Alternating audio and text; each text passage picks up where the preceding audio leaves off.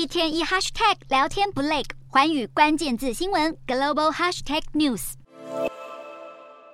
近日有中国网友发现武汉台北路的尽头竟然是解放大道，引起热议。对此，国台办也在二十八号的记者会中回应：中国不止大谈同名路，近来也积极打冲绳牌，甚至挑在敏感时机点，六月四号有中国官媒《人民日报》在头版刊登习近平考察中国国家版本馆，讨论明朝手稿是琉球录。北京特地透过明朝手稿强调冲绳古地名，也就是琉球王国和中国的历史渊源，再度挑起中日有关主权归属的敏感神经。根据日经新闻报道，习近平担任福州市委书记期间，曾经接待来自冲绳的访团，而这些座上嘉宾，据传正是闽人三十六姓家族的后代。闽人三十六姓的由来要推回明朝，当时一群福建人奉朱元璋命令迁居琉球王国，并建造了九米村，遵守儒家礼仪规定，也被称为九米氏族或九米三十六姓。冲绳在台海占有重要战略地位，而这一系列打琉球牌、拉拢冲绳，甚至挑起主权争议的举动，